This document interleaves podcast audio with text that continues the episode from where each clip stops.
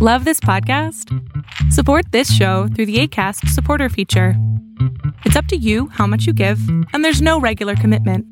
Just click the link in the show description to support now. Hey, it's Ryan Reynolds, and I'm here with Keith, co star of my upcoming film, If, only in theaters, May 17th. Do you want to tell people the big news? All right, I'll do it. Sign up now and you'll get unlimited for $15 a month in six months of Paramount Plus Essential Plan on us. Mintmobile.com slash switch. Upfront payment of $45 equivalent to $15 per month. Unlimited over 40 gigabytes per month. Face lower speeds. Videos at 480p. Active Mint customers by 531.24 get six months of Paramount Plus Essential Plan. Auto renews after six months. Offer ends May 31st, 2024. Separate Paramount Plus registration required. Terms and conditions apply if rated PG. Hey, it's Danny Pellegrino from Everything Iconic. Ready to upgrade your style game without blowing your budget? Check out Quince. They've got all the good stuff shirts and polos, activewear, and fine leather goods, all at 50 to 80% less than other high end brands. And the best part? They're all about safe, ethical, and responsible manufacturing. Get that luxury vibe without the luxury price tag. Hit up quince.com slash upgrade for free shipping and 365 day returns on your next order. That's quince.com slash upgrade.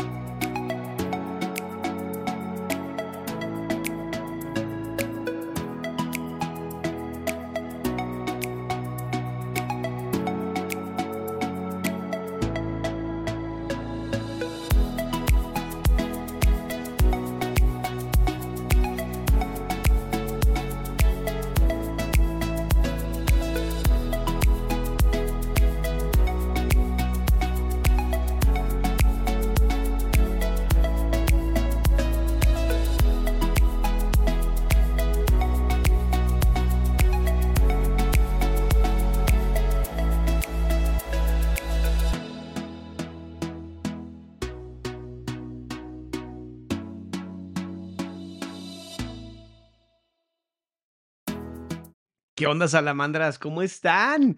Oigan, yo sé, yo sé, yo sé, yo sé que dijimos que íbamos a empezar a las 8, pero pues canceló un paciente. Dije, pues yo voy a adelantar. Yo voy a adelantar. Además, tengo varios temas que quiero hablar con ustedes.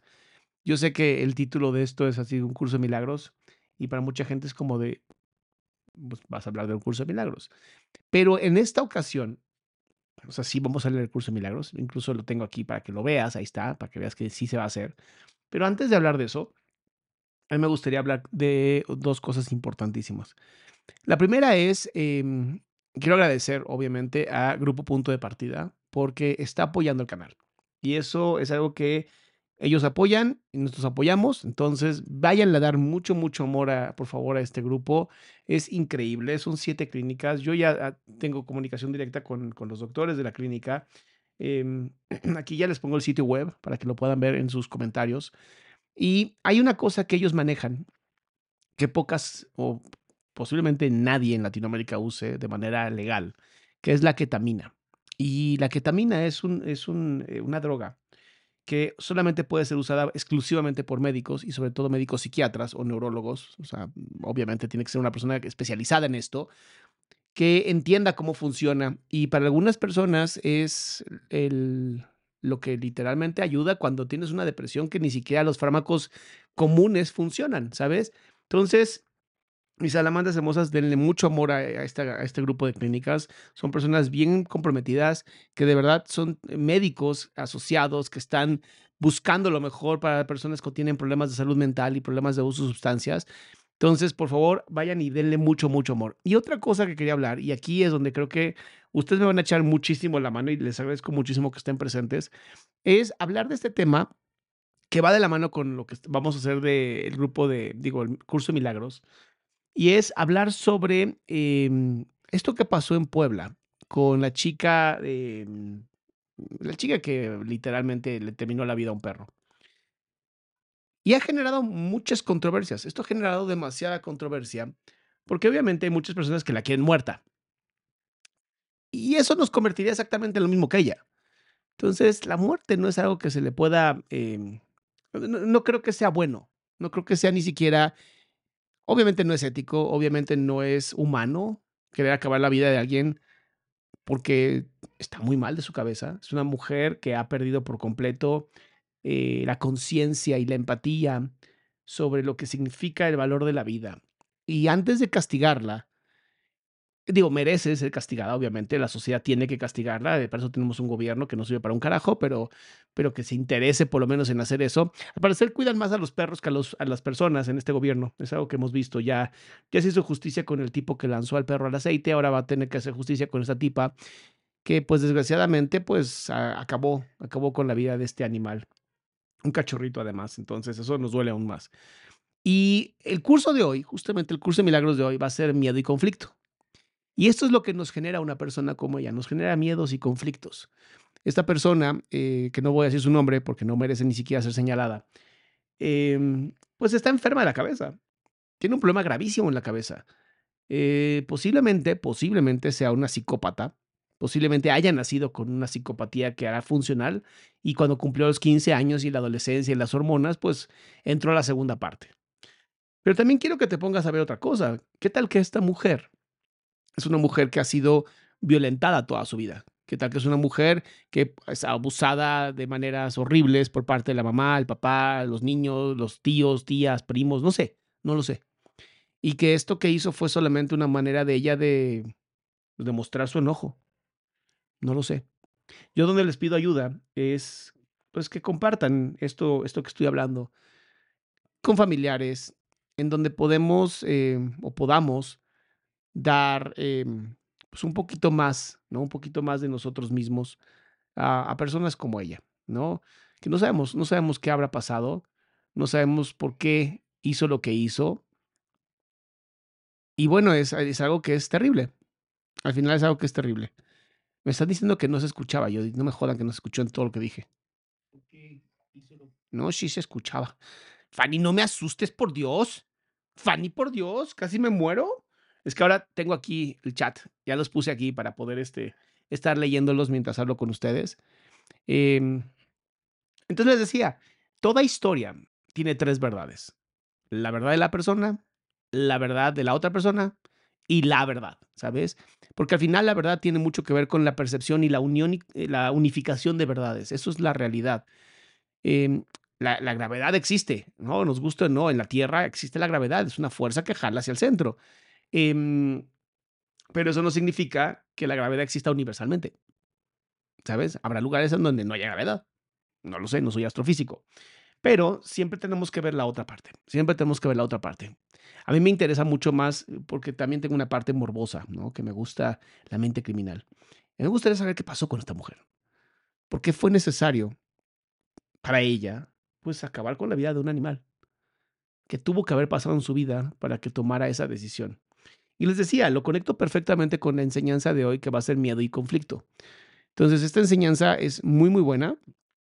Eh, nos va a ayudar muchísimo a, seguir aprendiendo. Y bueno, pues vamos a empezar. Ya saben que sus likes siempre son bienvenidos. Eh, este curso, eh, normalmente nunca tenemos mucha gente porque es un tema que, que conflictúa con las personas. Es, es conflictivo el hablar de espiritualidad. Es conflictivo hablar de religión puesto que mucha gente está enojada, está enojada con la religión, está enojada con las personas que llevan la religión, porque honestamente la cagaron, la han cagado, la han cagado, o sea, no tenemos como tal grandes pastores o grandes sacerdotes. Apenas ahorita, con el Papa eh, Francisco, creo que algo empezó a moverse bien, eh, algo se empezó a, manejar de una manera correcta, pero em, si tú crees que esto es de valor para ti, siempre es bien bonito que puedas darle un like, siempre es bien bonito que lo puedas compartir con las personas que te quieren, que quieres, y sobre todo si estás en algún tipo de congregación, compártelo con la gente de tu congregación. Al final es una, es una diferente forma de vista, ¿no? Es una manera diferente de ver el curso de milagros que ha cambiado la vida de muchas, muchas personas. Em, entonces vamos a empezar con la parte de miedo y conflicto. Es como se llama esta parte. Dice, tener miedo parece ser algo involuntario y no estar bajo tu control. Esto es una completa mentira puesto que el miedo es algo que se aprende y el miedo es algo que tú aprendes conforme vas avanzando en tu vida y, y parece ser involuntario, pero no es involuntario. Dice, mas he dicho ya que solo los actos constructivos deben ser involuntarios. O sea, en pocas palabras, que tus oraciones, que tus ganas de vivir la vida, que tus ganas de darle amor a las personas, sea, em, sea justamente para eso, sea para poder darle este, esta alabanza, ¿no? Esta alabanza a, a otras personas y darles ese amor. Yo creo que es siempre importante, siempre útil, ¿no? Poder ser de esa manera. Ya ahorita creo que se escucha perfecto con este, con este nuevo audio que puse, este micrófono. Y aunque dice que estoy, o sea, se supone que debería estar en near, que es como muy cerca, yo prefiero tenerlo así cerquita de mí y que tengas que bajarle mejor el volumen tú. Este dice así entonces, mi control puede hacerse cargo de todo lo que no es importante, mientras que, si así lo decides, mi asesoramiento puede dirigir todo lo que es. Cuando le pides inspiración al Espíritu Santo, o a Jesús en este caso, o a Dios, si te quieres saltar todas las, este, las trinidades, eh,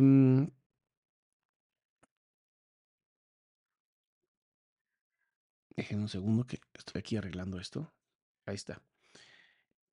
Mira, si, mm, si tú le pides esta inspiración al Espíritu Santo, justamente lo que va a hacer es ayudarte y te va a inspirar.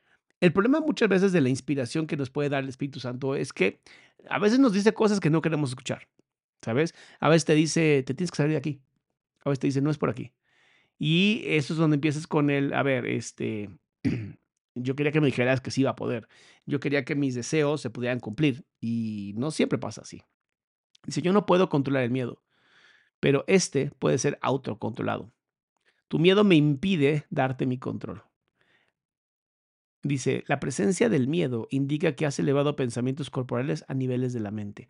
Esto lo subrayé, porque para mí es muy importante que entiendas que el miedo es la base de tu ego. O sea, tu ego, que está basado en justamente los límites, porque el ego nace de los límites, pues eh, es el dueño del miedo y es lo que nos ha ayudado siempre a mantenernos vivos de cierta manera en los límites que tenemos, pero también nos ha ayudado o nos ha estorbado en el desarrollo y crecimiento de nosotros mismos.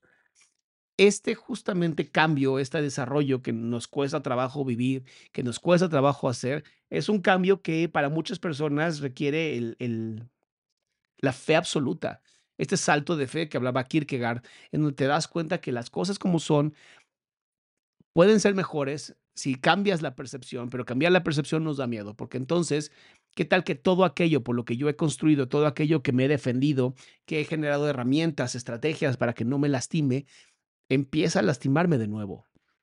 Y eso nos da mucho miedo. Y el miedo es lo opuesto al amor. El miedo te cierra al mundo, el miedo hace que te alejes de las cosas, el miedo hace que no pienses en algo. Y el amor es todo lo contrario. El amor te llena, el amor te abre, el amor hace que pienses en las cosas. Por eso dicen que del amor al odio hay un solo paso, puesto que justamente es el amor y el odio los que hacen lo mismo. Cuando tú odias a alguien, solamente estás pensando en esa persona, igual que el miedo, igual, que el amor. Cuando tú odias a una persona, todo el tiempo estás eh, eh, pensando en esa persona y, y pidiéndole cosas malas a esa persona. Y el amor es casi lo mismo, nada más que en vez de cosas malas son cosas bonitas, ¿sabes? Entonces, Creo que eso es un tema en donde sí tenemos que aprender a perder el miedo, pero no el temor. Yo la sesión pasada te hablé que el temor a Dios es muy importante. Y temer a Dios significa respetarlo con absoluta fe, entender que todo lo que ocurre es gracias para nuestro aprendizaje, y hay que agradecerlo, cualquier cosa. Yo sé que vas a decir, neta, cualquier cosa hasta la violencia que he sufrido. Ah, eh, y te digo, pues sí, por desgracia Dios no tiene el control sobre nosotros. Y aquí está. Aquí lo dice, justo en esta parte del libro lo está diciendo. No nos puede controlar a menos que nosotros demos el control. Entonces, muchas personas que viven con miedo, que viven en la, en la escasez total mental, espiritual y emocional, como esta tipa que mató al perro, eh, son personas justamente que viven de, del dolor y tratan de hacer exactamente lo mismo. ¿Sabes? Tratan de hacer exactamente lo mismo contigo, que te dé miedo, que te dé pánico estar ahí, que no quieras vivir más, que, que su miseria sea compartida contigo. Y yo creo que ahí es donde nosotros tenemos que aprender a ser más, más fieles y más seguidores de la espiritualidad, en mi caso de Cristo, en donde nos, el temor que tenemos de Dios es mucho más grande que el, miedo a cualquier otra cosa.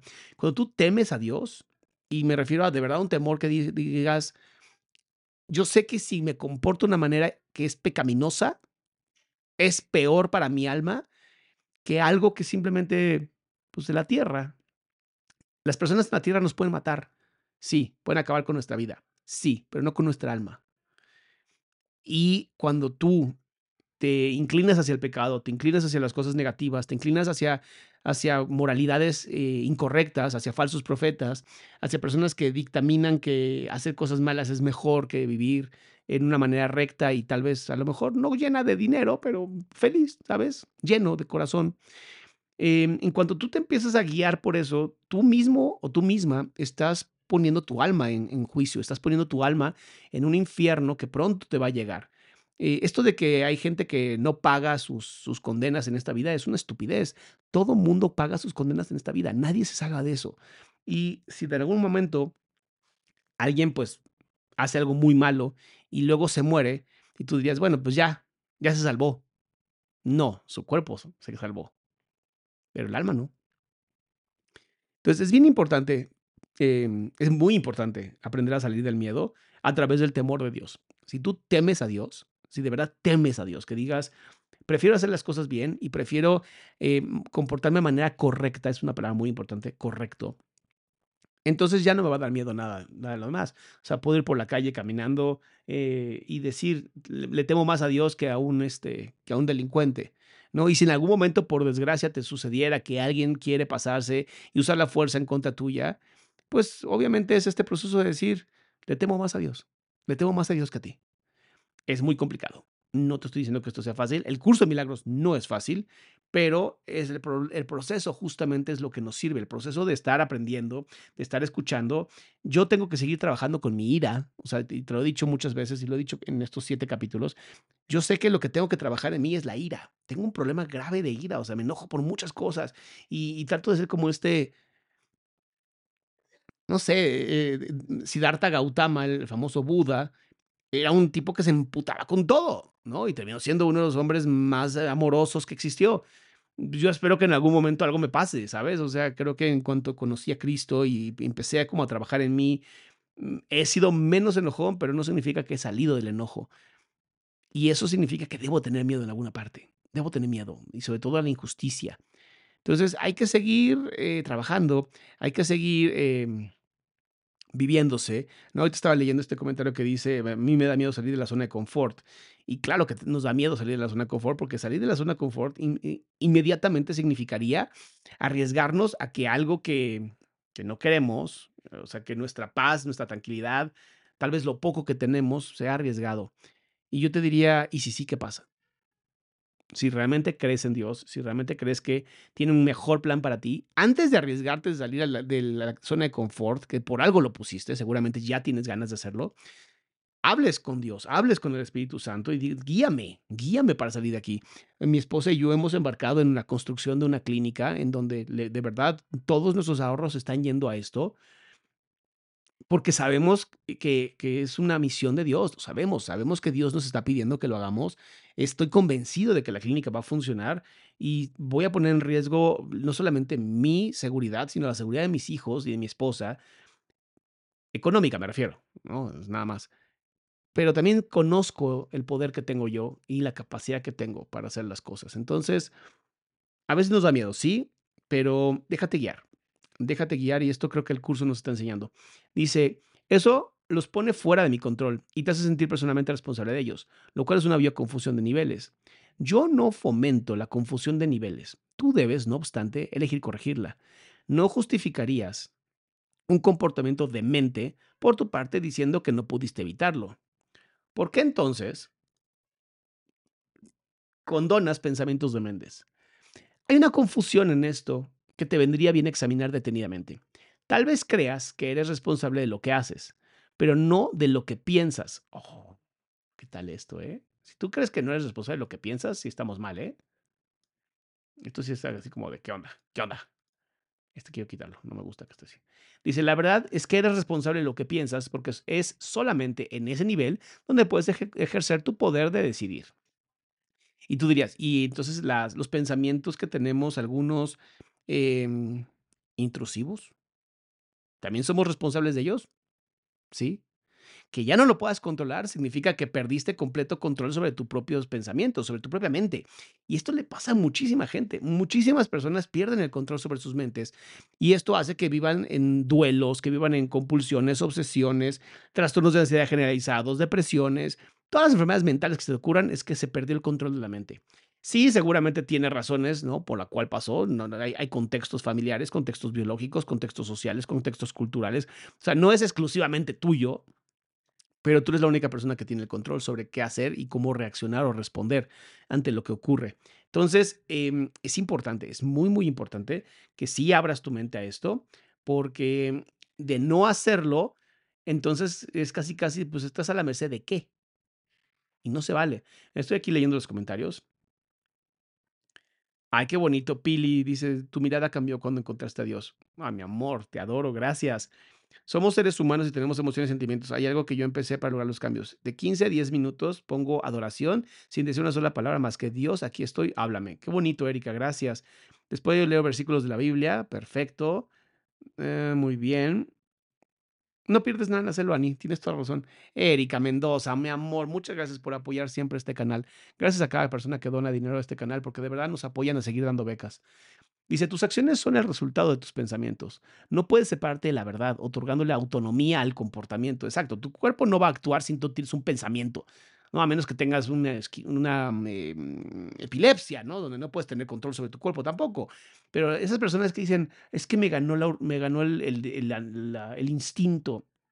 No digas pendejadas, ¿sabes? No digas pendejadas. O sea, no, no traten de hacerse idiotas. O sea, de verdad, ya cuando empiezas a trabajar todo esto, ya cuando empiezas a ser mucho más eh, em, detallista y mucho más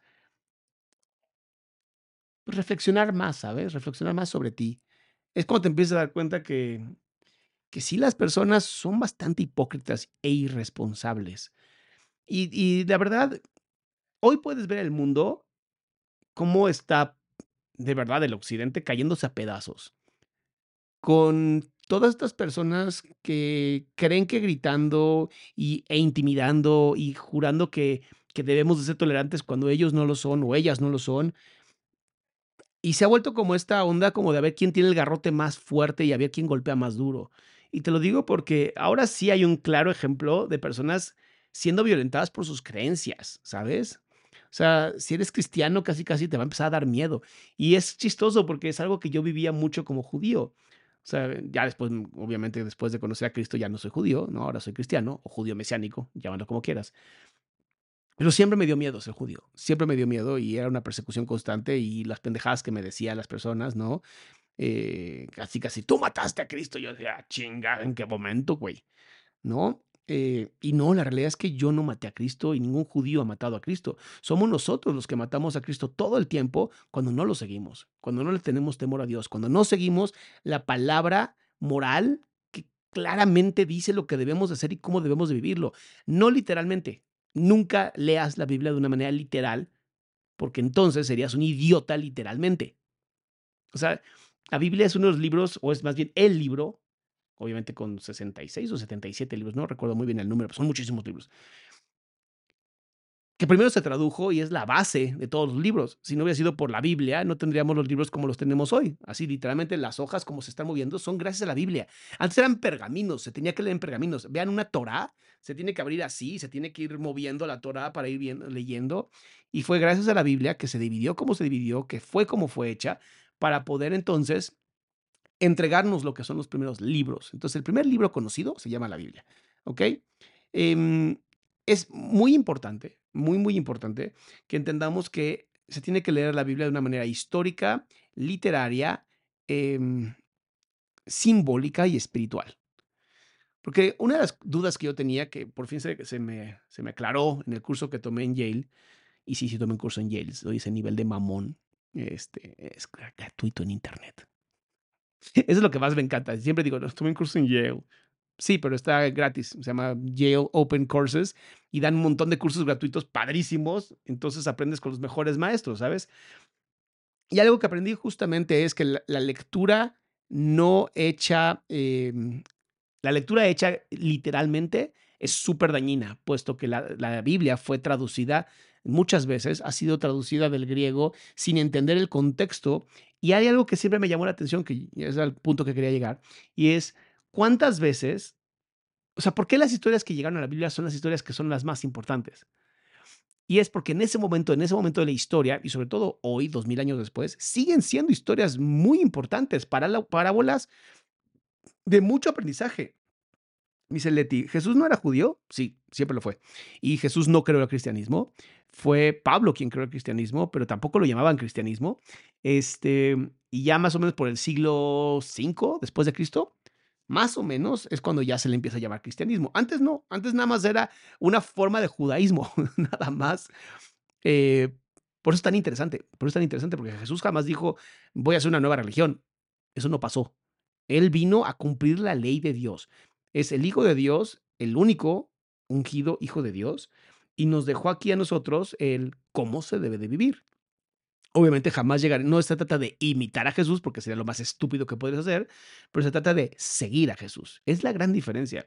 Y por eso este libro del curso de milagros me gusta tanto, porque es una forma maravillosa de darle un nuevo contexto a algo que posiblemente con el tiempo se fue perdiendo la idea, ¿no? Hay, hay tanto odio hacia las personas que no piensan como nosotros, y yo siempre me pregunto, bueno, ¿y qué haría Jesús si llegara al día de hoy y viera todo el desmadre que traemos?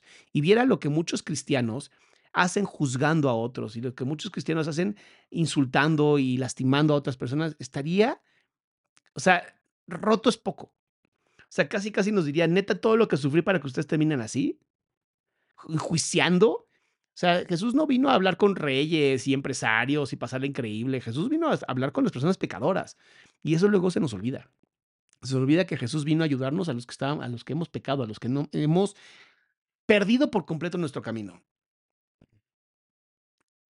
Dice Shaina, si doy cursos, eh, no sé a qué te refieres, mami, pero tengo eh, aquí en la página adriansalama.com, aquí tengo toda la información sobre mis retiros por si quieres tomar uno. Vamos a seguir. Dice, este lo controlo yo automáticamente tan pronto como pongas tus pensamientos bajo mi dirección. Vamos a guardar todo esto aquí. ¿Ok? Mm, no puedes separarte de la verdad otorgando la autonomía al comportamiento. Este lo controlo yo automáticamente tan pronto me pongas el pensamiento bajo mi dirección. O sea, literalmente Jesús nos está diciendo, si tú pones tu pensamiento en mí, yo me encargo de, la forma en cómo tú te muevas. Yo me encargo de tus comportamientos. No te preocupes por eso. Y si es real, es real. En cuando tú empiezas a seguir a Jesús y a seguir todas las ideas y, todos los mandamientos y todas las reglas y la, moralidad como se enseña en el Viejo y Nuevo Testamento, de pronto te das cuenta que sí tu comportamiento cambia. Dice, siempre que tienes miedo es señal inequívoca de que le has permitido a tu mente crear falsamente y de que no has permitido, no me has permitido guiarla. ¡Auch, qué dolor! De nada sirve pensar que controlando los resultados de cualquier pensamiento falso se puede producir una curación. O sea, mientras sigas teniendo pensamientos falsos, no hay forma de que tú vayas a tener este, la curación. Eso no existe. Cada vez que tienes miedo es porque has tomado una decisión equivocada. Esa es la razón por la que te sientes responsable de ello. En pocas palabras, o voy a resumirlo de esta manera. Mientras más miedo sientas es porque más malas decisiones has tomado y más cerca del infierno te encuentras. Recuerda que el infierno se vive aquí. Es lo más jodido del infierno. Dice, Jesús no fue también una prueba de Dios acerca de su existencia y el por qué había que seguir a Dios y su religión. Ay, Mario, si haces una pregunta bastante profunda, no lo sé. Eh, no lo sé. Creo que sí, Jesús sí fue Dios, honestamente, sí bajó y dijo, oigan, ¿qué está pasando? Voy a tratar de ayudarlos dándoles como la guía, porque lean el Viejo Testamento y se van a dar cuenta que el pueblo de Israel la ha cagado un millón de veces. Y entonces como la sigue cagando, la sigue cagando, llegó un punto de Dios dijo, voy a bajar yo, ¿no? Estos no entienden con los profetas, voy a tener que bajar yo y tómala, baja él y, y pues terminó como terminó, ¿verdad? Tienes que cambiar de mentalidad, no de comportamiento. esto es importantísimo, importantísimo. Esta frase es importantísima. Tienes que cambiar de mentalidad, no de comportamiento. Y eso es cuestión de que estés dispuesto a hacerlo. No necesitas orientación alguna, excepto a nivel mental. La corrección de llevarse a cabo únicamente en el nivel en el que cambio es posible. El cambio no tiene ningún sentido en el nivel de síntomas donde no puede producir resultados. En otras palabras más sencillas para todos nosotros los que somos eh, mortales, solo a través de tu cambio mental puede haber un cambio real. Y el cambio mental muchísimas veces va a terminar siendo un cambio de percepción y el cambio de percepción hace que todo sea mucho más bonito, te lo puedo asegurar. Dice Sofía, te recomiendo que escuches algunos audios de Emilio Carrillo, que nos habla muy profundo de la misión de Jesús y por qué encarnó el cuerpo Jesús de Nazaret. ¿Ok? Pues ya queda, queda aquí escuchado. Deshacer el miedo es tu responsabilidad. Cuando pides que se te libere del miedo, estás implicando que no lo es. En lugar de ello, deberías pedir ayuda para cambiar las condiciones que lo suscitaron. Esas condiciones siempre entrañan a lo dispuesto a permanecer separado. A ese nivel tú puedes evitarlo.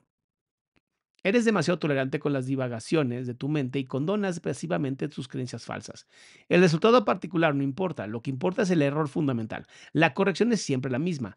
Antes de decidir hacer algo, pregúntate si tu elección está de acuerdo con la mía. Si estás seguro de que lo que, está, no tendrás miedo. O sea, si tus elecciones de vida, tus decisiones están eh, entonadas o acordes a lo que la Biblia nos dice, ni te preocupes, estás en lo correcto, estás haciendo bien tu camino. Eh, obviamente los pecados, los pecados no son el problema, ¿no? O sea, yo estaba viendo una, una eh, tesis eh, que se estaba haciendo sobre si el alma de Hitler podía ser perdonada. Chécate nada más la diserción de esa tesis, o sea, y hablaba de que, de que en un verdadero arrepentimiento de una persona tan nociva y tan asquerosa como lo fue Hitler, claro que hubiera sido perdonado, porque quien peca es el cuerpo. Quien peca es el pensamiento, no el alma. Claro que si eres una persona nefasta, ¿no? Como la tipa que mató al perrito y no haces ningún cambio y no te arrepientes para nada, pues no esperes que las cosas van a cambiar de la nada, ¿no? Eso no existe. Tienes que trabajar en ti, tienes que dedicarte a ti, tienes que estar esforzándote por estar haciendo lo mejor y dar lo mejor de ti para los demás, en explotar ese talento tan maravilloso que seguramente guardas en el fondo de tu corazón y que no has querido usar para nada y que sabes que lo tienes y que te da muchísimo miedo y, ¿sabes? Y ahí se quedó. Se quedó ahí atorado porque tienes miedo. ¿Y se vale?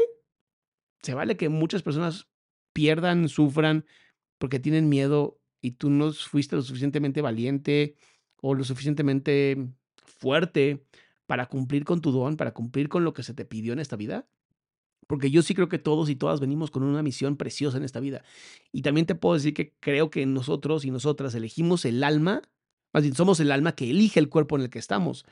Entonces de pronto es como, Tú no eres, no eres un ser atrapado en un, en un alma, en un cuerpo. Eres un alma encarnada.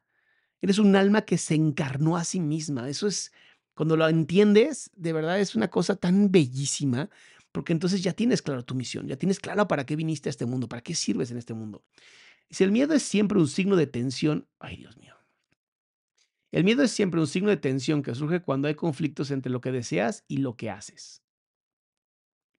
Esta situación se presenta de dos maneras. Primera, puedes elegir hacer cosas conflictivas, ya sea simultánea o sucesivamente. Esto da lugar a un comportamiento conflictivo, lo cual resulta intolerable porque la parte de la mente que quiere hacer otra cosa se enfurece. Segunda, puedes comportarte de acuerdo a cómo crees que debes, más sin querer hacerlo realmente. Esto da lugar a un comportamiento congruente, pero conlleva a gran tensión. En ambos casos, la mente y el comportamiento están en desacuerdo, lo cual da lugar a una situación en la que se está haciendo algo que realmente no quieres hacer. Esto suscita una sensación de coerción que normalmente produce furia y es muy probable que también dé lugar a proyecciones. Siempre que tienes miedo es porque aún estás indeciso. Yo creo en el yo y el no yo, esta, teoría de la gestal que me encanta, em, donde el no yo termina siendo el demonio, termina siendo el diablo, ¿sabes? El, el ¿Cómo le llaman algunos? el, enemigo, lo llaman el enemigo.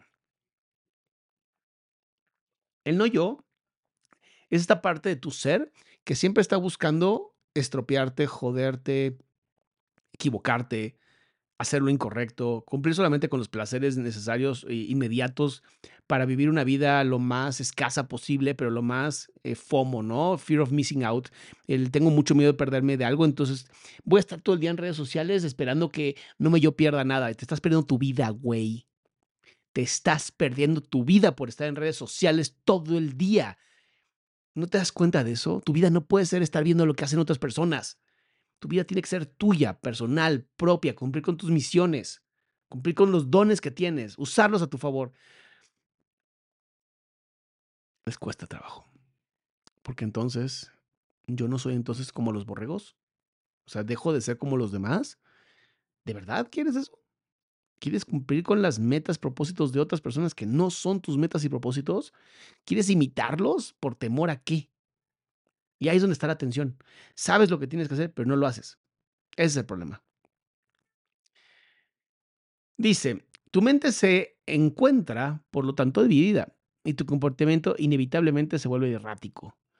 La corrección a nivel de comportamiento puede cambiar el error del primer tipo del segundo, mas no elimina el miedo.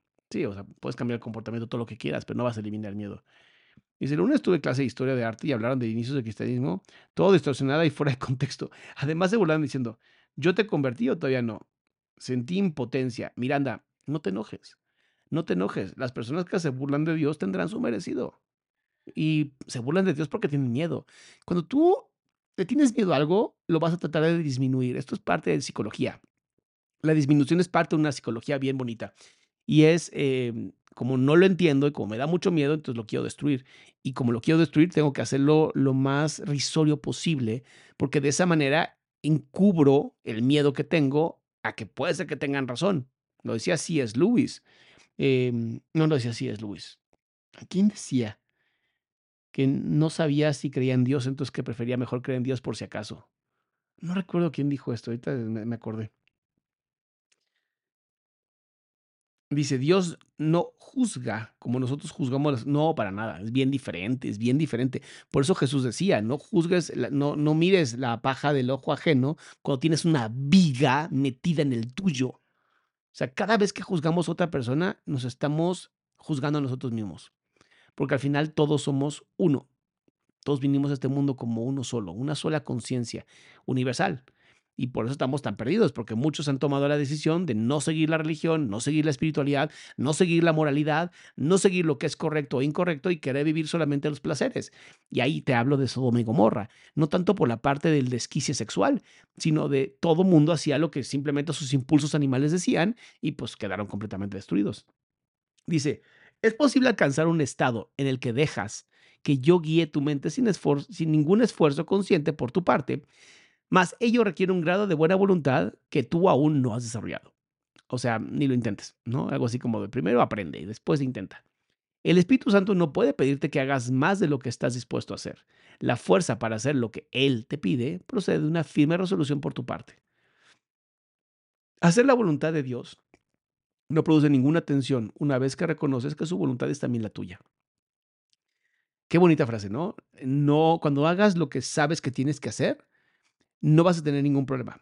Cuando sabes que tu trabajo es este, que tienes que ir a tal lugar, hablar de cierta manera, cuando te dejas inspirar por el Espíritu Santo, no te cuesta trabajo, no te tensa, no te genera problemas eh, mentales, puesto que estás haciendo lo correcto. Y cuando haces lo correcto te sientes muy bien. Eso es bien bonito, bien, bien, bien bonito. Cuando haces lo que sabes que tienes que hacer, no tienes ningún problema. Dice aquí eh, Chisco, no coincido, ¿está bien?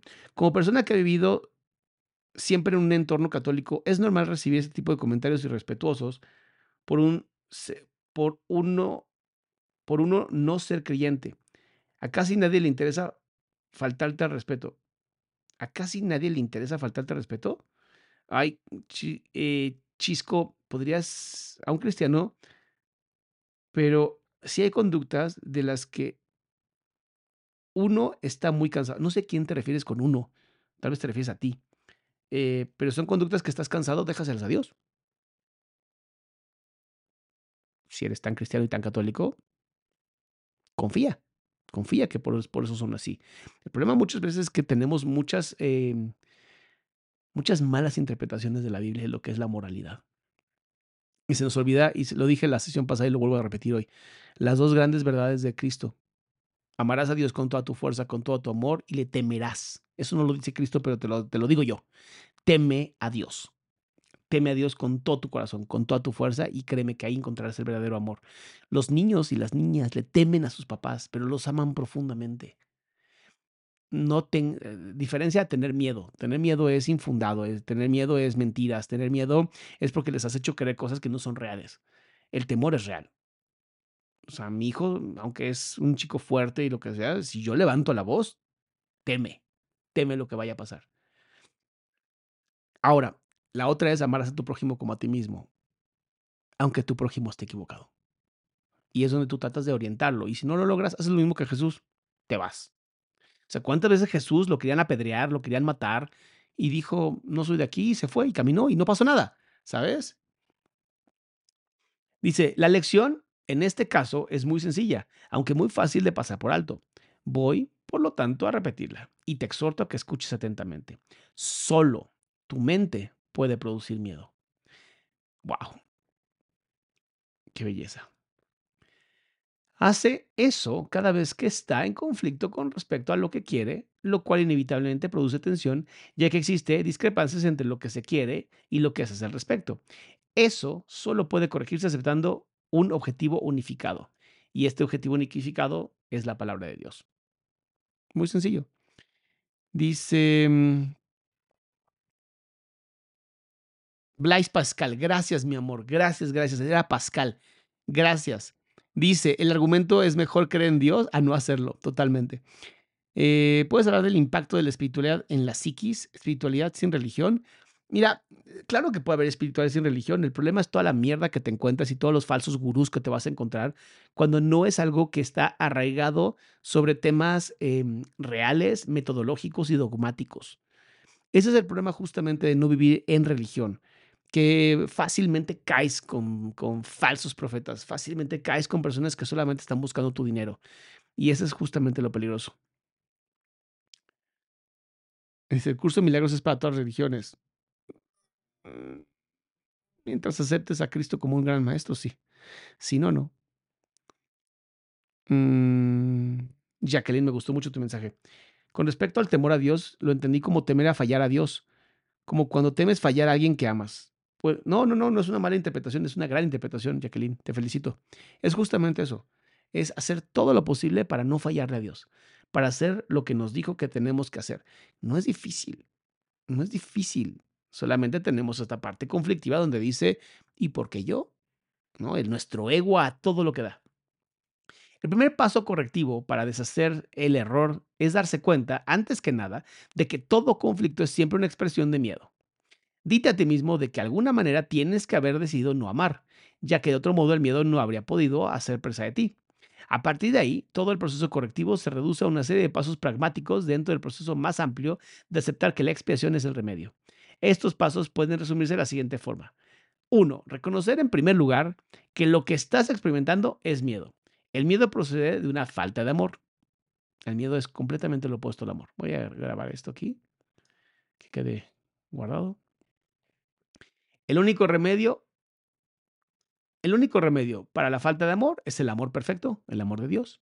El amor perfecto es la expiación, o sea, lo que nos va a sanar, lo que nos va a curar, lo que nos va a limpiar es el amor a Cristo. Lo quieres llamar a Buda, llámalo Buda, llámalo como quieras. Yo lo llamo Cristo. He subrayado que el milagro, la expresión de la expiación, es siempre un gesto de respeto del que es digno para, un, para con otro que es digno también. El reconocimiento de esta dignidad lo restablece la expiación. Resulta obvio, por lo tanto, que cuando tienes miedo te has colado, te has colocado a ti mismo en una posición en la que necesitas la expiación. Has actuado sin amor al haber elegido sin amor, o sea, el miedo. Esto, esta, es precisamente la situación para la que se instituyó la expiación. La necesidad del remedio inspiró su establecimiento. Mientras te limites a reconocer únicamente la necesidad del remedio, seguirás teniendo miedo. Sin embargo, tan pronto como aceptes el remedio, habrás deshecho el miedo. Así es como tiene lugar la verdadera curación. como que se volvió el chat loco, ¿no? Me refería a los comentarios tipo, ¿ya te convertí o todavía no? Esos comentarios los he vivido en mi vida por ser agnóstico en ambiente católico. Personas que sobrepasan los límites de respeto. Bueno, chisco, pues pon límites claros, güey. Eh, entonces su temor es que dentro de ellos saben que quieren a Dios y necesitan de Él. Y por eso el miedo actúa como la defensiva e ironía, ¿no? Muchas gracias. Yo veo maestro y compañeros diferentes. Dice, ¿qué crees de los coaches de vida? Pues primero tendrían que demostrar que tienen una buena vida, ¿no?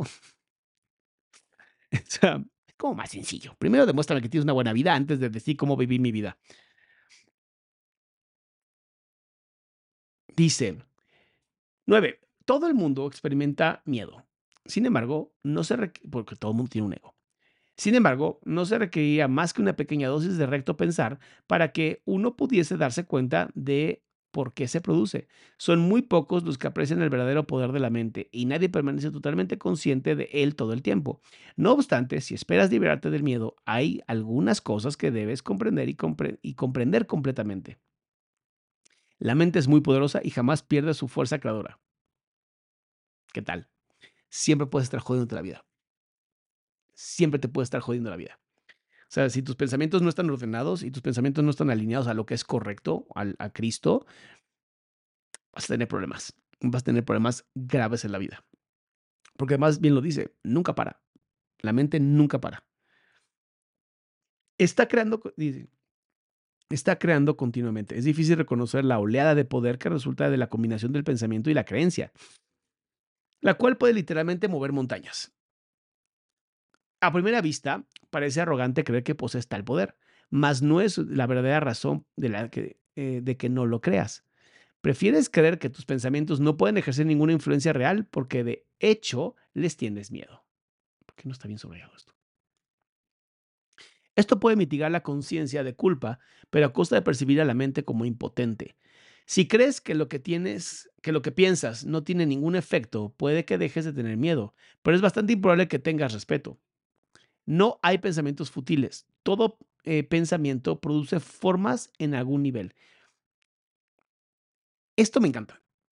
Esto me encanta porque ahorita voy a empezar a contestar algunas preguntas y aquí nos vamos a quedar en la causa y el efecto. Entonces me gustaría también contestar algunas preguntas de las que tienen aquí las personas. Eh, o sea, que pónganlas en el chat, please, para que yo los pueda leer. Aquí tengo el chat.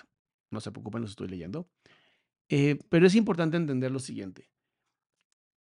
Si tú crees que tus pensamientos no generan problemas, no te generan eh, realidades, no te generan un cambio de percepción, que simplemente son pensamientos y ya, aguas. Aguas, porque un pensamiento que no estemos revisando constantemente, que no tengamos esta revisión de pensamientos, nos puede generar problemas graves, graves. Dice Maturo, ¿cómo ve la psicología a los saltos cuánticos? Y que no creemos en esas cosas. Estas mamadas de los saltos cuánticos. ¿Y cómo vas a saltar cuánticamente? No mamen. O sea, no, no somos Ant-Man, por Dios. O sea, puedes saltar en la vida, ¿sabes? Este, esta idea del salto cuántico, cada vez que escuches la palabra cuántico, ya ignora a esa persona. Ya cree que es una persona que simplemente perdió la cabeza. O sea, ni siquiera los mega científicos, ¿no? Grandes científicos con IQs gigantescos que estudian toda su vida el campo cuántico, tienen el conocimiento de cómo funciona correctamente y nosotros vamos a hablar de un salto cuántico. Hazme el favor. En eso, cuando escuches esa palabra, di gracias y vete. Así, no es por aquí. Porque, ¿sabes? No mames. Dice, Dios es amor, es bondad, es perdón, tantas cosas bellas, que no creemos, no acabaríamos de las grandes cualidades, totalmente. Totalmente, eso es parte yo creo que de las cosas que tenemos que entender, ¿sabes? Que el poder que Dios tiene sobre nuestras vidas es increíblemente inmaculado, es perfecto y que nos perdona todo en cualquier momento, o sea, puede ser la persona más tóxica y si de verdad te arrepientes, se te es perdonado Tendrás que pagar, obviamente, las idiotas que hayas hecho en esta vida, ¿no? Porque pues, al final también tienes una causa y efecto. Pero es mejor vivir en la verdad y es mejor vivir en este proceso bien bonito de darte cuenta quién eres y cómo te gusta vivir, que vivir en esta, perseguir la chuleta, perseguir el dinero, nunca ser feliz, todo el tiempo estar comparándote con otras personas, sentir que no vales nada, que la vida no tiene sentido, eso no es vida. Eso no es vida, o sea, mm, a mí no me gustaría vivir así. A mí honestamente creo que, creo que es muy triste, es muy triste tener ese, ese tipo de vida, ¿no? En donde todo el tiempo estás persiguiendo algo, todo el tiempo te sientes incapaz, insatisfecho, escaso, sin capacidades. Mm, no lo hagas así, no te vivas de esa manera. Pues bueno, mis amores, como ya les, comento, eh, nos vemos la, mañana. Mañana tengo algo para ustedes. ¿Qué, ¿Qué planeamos para mañana? Que está bien bonito. Ah, mañana a las 7 de la noche tenemos a Magali Sicaria, que eso me lo han pedido muchísimo. Ya ven que andamos medio enfermitos, ¿no? Nos gustan esas cosas. Entonces mañana vamos a ver a Magali Sicaria. Y sobrepensar es muy cansado y es complicado pasar para los pensamientos. He encontrado en el dibujo una manera de calmar mis pensamientos. Jacqueline, te recomiendo que también entregues estos pensamientos a Dios, porque posiblemente en oración también te pueden ayudar. Hice LGC. Y si no tengo religión, porque me he decepcionado como le entrego mis pensamientos a Dios? ¿Cómo empiezo a leer la Biblia con discernimiento? Ah, pues empezando por leerla. Por leerla y tratar de entender qué quiso decir el autor cuando escribió lo que escribió qué simbolismos hay escondidos dentro de la Biblia, para qué crees que está escrito en esa forma, que te pongas a investigar cómo era la historia en esa época, cómo se vivía en esa época, porque si tratas de interpretar la Biblia desde el aquí y ahora, es imposible. Se tiene que interpretar desde el momento que fue escrita y para qué fue escrita. Y vas a entender que hay cosas bien bonitas, hay cosas que hablan de moralidad que todos y absolutamente todas hemos pasado, hemos vivido, hay cosas que dices, esto se escribió hace dos mil años y pareciera que está escrito ahorita. ¿Sabes? A mí son las cosas que me sorprenden tanto. Dice, y cuando hablen de aliens también nos vamos. Y cuando crean que hablan como aliens o que hablan con aliens, váyanse más rápido. Este, si llevamos la personalidad del Dios religioso a una persona común y corriente, lo tildaríamos de narcisista. Mm, no. No, te prometo que no. El, el Dios religioso es un Dios que se, se entrega a la humildad. Cristo le lavaba los pies a sus discípulos. Alguien narcisista jamás de los jamás haría algo así. O sea, es imposible. ¿Sabes? Entonces, aguas, aguas. De pronto tenemos pensamientos de miedo. Son pensamientos de miedo. Y justamente lo que tenemos que hacer es evitar los pensamientos de miedo. Cuando un, un pensamiento tuyo no esté basado en el amor, aléjate en ese momento pídele a Dios guía, pídele al Espíritu Santo que te diga cómo, cómo tener un mejor, un mejor este, claridad en tus pensamientos, porque si algo te aleja, te hace más eh, apático, te anestesia, posiblemente no sea amor, ¿sabes? Dice Doc, mi sacerdote es mi guía espiritual y confesor, me recomiendo escucharte. No entendía por qué, ahora ya lo sé. Sus, ¿quién es tu sacerdote que te dijo que hablaras conmigo? Por favor, dime el nombre de tu sacerdote, por favor, Sus tengo ganas de darle un gracias y conocerlo y a lo mejor hasta platicar con él, porque está súper interesante que te dijo que me vieras a mí. Vivir en amor es difícil, ¿eh? Vivir en amor es difícil porque significa confiar y abrir tu corazón va también incluido el que te puedan romper el corazón. Y, y yo siempre agradezco, cada vez que me han roto el corazón, agradezco que me hayan roto el corazón porque creo que ese rompimiento de corazón que yo tuve fue, mm, fue un gran aprendizaje. Y también me ayuda a poner límites más claros, ¿sabes? Dice, saludos Adrián, me la pasé viendo tus videos todo el día. Tali. Muchas gracias. Muchas, muchas gracias. Este, eh, también ponte a hacer tus cosas, ¿no? Hay cámara, Dios, venerarlo y nos, y Él nos maneja la vida. Por eso digo, no hablo de Cristo. Está bien, habla de, habla de Dios. He vivido con miedo desde prenatal. Mm, no, el miedo se aprende. El miedo se aprende, mi querida Eva. Y hay que aprender a vivir con, ese, eh, con, con el amor. Hay que aprender a vivir con valor. Y el valor es actuar a pesar del miedo. Dice, doctor, ¿por qué describió mi vida cuando dijo que eso es una vida triste? Reflexiónalo, binario, reflexiónalo. Dice, sí creo en Dios, pero no en las personas que lo profesan como los padres. Sé que no es en plural, pero sí en su mayoría. Está bien, Elba. Está bien. Al final, Dios eh, habla contigo y, y, Dios está presente en todas y todos nosotros, incluso en las personas que menos nos caiga bien. También hay un Dios, hay una parte de Dios en esas personas. Recuerda que cuando Dios nos crea, nos, eh, o cuando crea a Adán, ¿no? que significa musgo, le da un aliento de vida, o sea, le sopla. Cuando hablamos, sacamos aire. Entonces, ese aliento de vida que le da Dios a Adán es lo que nos da vida a absolutamente toda la humanidad. Eh, qué bonito que alguien recomiende desde la fe y el amor y no desde aferrarse a sus propias creencias. Ay, Chelis, muchas gracias. Es que no creo, yo no creo que, que hablar desde mis propias creencias esté bien. Yo creo en hablar desde lo que he aprendido, ¿sabes? Desde que conozco a Cristo, desde que he hablado de Cristo. Em, si no quieres creer en Cristo, está perfecto, ¿no? Cree en Dios. Pero mm, sí creo que Cristo fue Dios sí creo que Cristo llegó a esta tierra para ayudarnos a entender muchas de las estupideces que hemos hecho y que no dejamos de hacer a pesar de que murió en la cruz y luego resucitó, resucitó y, ¿sabes? Y es, está presente todo el tiempo, rompió el tiempo y el espacio, nos hizo darnos cuenta que no debemos tenerle miedo a la muerte porque la muerte no existe. Y darte cuenta que la muerte no existe hace que tengas tanto valor y hace que digas, me voy a atrever a hacer tantas cosas en el nombre de Dios que te sorprenderías de las capacidades que tienes. Lee la historia de Pablo, lee todo lo que Pablo logró cuando por fin creyó en Dios, cuando por fin creyó en Cristo. Es increíble lo que logró. Y Pablo no era especial. Absolutamente nadie de nosotros que hemos tenido encuentros con Cristo somos especiales. Todo lo contrario, éramos ovejas perdidas, donde literalmente Dios tuvo que mandar a su hijo amado para decir, a ver, estás pendejo, ponte bien ya. Y eso nos regresa, ¿no?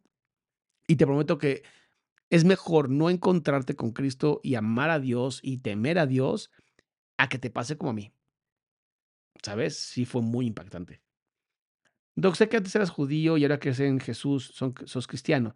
¿Te hiciste católico y crees que la UCDM es verdaderamente inspirada por Dios? Yo creo que el curso de milagros está inspirado por Dios. Tiene muchísimas cosas que yo he, visto y he leído y he escuchado del mismo Espíritu Santo que van de acuerdo. Em, soy cristiano, no católico, puesto que a mí no me gusta la forma de lectura em, católica apostólica romana. Eh, creo que es muy importante para las personas que no tienen disciplina, sí les funciona muy bien. Yo soy una persona muy disciplinada. Entonces, yo prefiero eh, leer la Biblia a mi manera, seguir aprendiendo de grandes pensadores bíblicos, em, pero católico no soy. ¿Qué digo? Católico significa universal, eh, pero soy cristiano. Y creo que toda persona que crea en Cristo se convierte en un hermano o hermana para mí. Y toda persona que no crea en Cristo, pero crea en Dios, también es un hermano y una hermana. Y toda persona que no crea ni en Dios, ni en Cristo, ni en nadie, también son hermanos. Son los hermanos pendejos, pero son hermanos. Pero bueno, mis amores, ahora sí los dejo. Cuídense mucho. Empecé un poquito antes, yo lo sé. Eh, pero no se preocupen, lo dejo arriba en internet y lo dejo también en Spotify, Google Podcast y Apple Podcast para que se diviertan y lo escuchen. ¿Va? Y si pueden, compártanlo. Nunca saben a quién le puede hacer muy bien esta información. Mis amores, ustedes saben que las y los amo. Y cuando dicen, pero ¿por qué puedes amar a alguien si no lo conoces? ¿Por qué puedes odiar a alguien si no lo conoces? Es lo mismo que yo digo.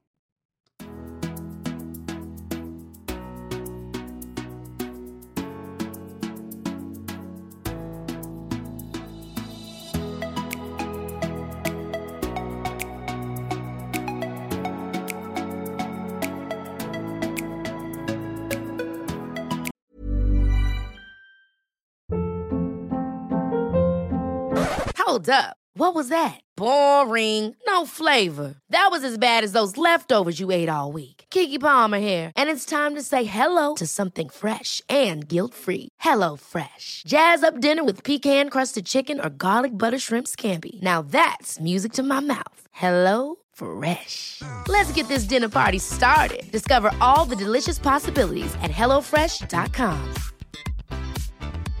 Hey, folks, I'm Mark Marin from the WTF Podcast, and this episode is brought to you by Kleenex Ultra Soft Tissues your ally to help tackle your allergy symptoms this season. I love the change of seasons, but nobody loves pollen and all those other things floating in the air that make you sneeze during this nice weather. Kleenex Ultra Soft tissues are hypoallergenic and allergist approved. So fight back against watery eyes and runny noses without worrying about irritating your skin. For this allergy season, grab Kleenex and face allergies head on.